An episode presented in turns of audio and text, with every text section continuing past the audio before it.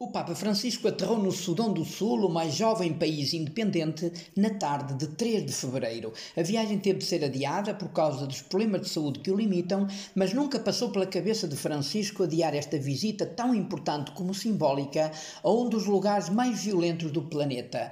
A irmã Beta Almendra, comboniana a viver neste país, recordava a extrema pobreza do povo e a violência sem precedentes que vitima as pessoas, havendo mortes todos os dias. Ela acreditou desde desde a primeira hora no impacto positivo da visita do Papa, pois poderá ajudar o processo de paz em curso. Há muita fome, a maioria da gente só consegue comer uma vez por dia, falta-se demais à escola, o povo não tem emprego. Também Dom Cristiano Carlas, bispo de Rumbeck, partiu com o seu povo numa peregrinação pela paz, desde a sede da diocese até à capital Juba, para encontrarem o Papa Francisco. Saíram a 25 de janeiro e fizeram 350 quilómetros. Esta caminhada é tanto mais simbólica quanto o bispo teve de testar a sua capacidade de andar, uma vez que foi vítima de um atentado e levou vários tiros nas pernas, tendo sido evacuado para o Quênia em risco de morte a fim de ser tratado. Mesmo assim, arriscou esta peregrinação com o seu rebanho, tudo em nome da pacificação do país. Os espiritanos chegaram à Diocese de Rumbeck em 2012. Em Kinshasa, o Papa já tinha deixado mensagens fortes de reconciliação, acompanhadas de denúncias lúcidas e corajosas à situação dramática de boa parte da população congolesa. No Sudão do Sul, o tom foi semelhante. Neste jovem país, o Papa Francisco, acompanhado pelo arcebispo Justin Welby, primaz anglicano, e pelo pastor Ian Greenshields, líder da Igreja da Escócia, começou por dizer que uma peregrinação ecuménica pela paz como esta é uma realidade histórica e, por isso, reveste-se de uma importância capital e uma oportunidade de reabrir os caminhos difíceis da reconciliação rumo à paz. Nas palavras de acolhimento, Presidente da República Sul-Sudanesa, Salva Kiir, agradeceu estas três prestigiadas visitas e considerou histórico o momento. Prometeu reativar com os grupos de oposição e avaliou como muito positivo o impacto destas visitas sobre a consciência nacional e sobre a paz. Foram duras as palavras proferidas pelos três líderes cristãos. O arcebispo da Cantuária foi claro: vimos ao vosso encontro desta maneira outra vez, de joelhos, para lavar os pés, ouvir, servir e rezar convosco.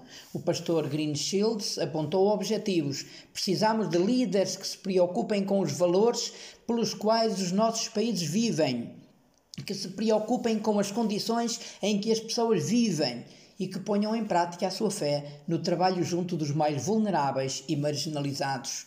Na sua primeira intervenção, sentado ao lado do presidente, o Papa não esteve com rodeios. É hora de dizer basta, sem se nem mas. Basta de sangue derramado, basta de conflitos, basta de violências e recíprocas acusações sobre quem as comete, basta de deixar à míngua de paz este povo dela sedento, basta de destruição. É hora de construir. Deixe-se para trás o tempo da guerra e surja um tempo de paz. E mais adiante propôs: é tempo de passar das palavras aos atos, é tempo de virar a página, é o tempo do empenho em prol de uma transformação urgente e necessária. O processo de paz e reconciliação exige um novo salto. Deem-se as mãos para levar a bom termo o acordo de paz, bem como o seu roteiro. Aos líderes católicos, apelando para a figura de Moisés, o Papa lembrou-lhes que não são chefes de tribos, mas companheiros de viagem, nas horas felizes ou trágicas. Um momento de lágrimas foi o encontro com deslocados do conflito, a representar ali os milhões que fugiram das suas casas e terras para escapar à morte. Os líderes religiosos escutaram as tragédias que os vitimam e dirigiram-lhes palavras de força, coragem e consolação. O ponto alto da visita foi a celebração ecuménica com a presidência dos três líderes cristãos. 50 mil sudaneses cantaram e rezaram pela reconciliação e paz, valores muito ansiados e urgentes. Foi emocionante a comunhão visível nas palavras e presença de tão ilustres visitas.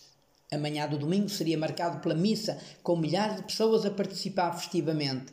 Na sua última grande intervenção, o Papa repetiu o não à guerra e à violência e voltou a apelar à esperança, insistindo na importância capital de retomar um diálogo que conduza à reconciliação que é o único caminho para uma paz justa e duradoura.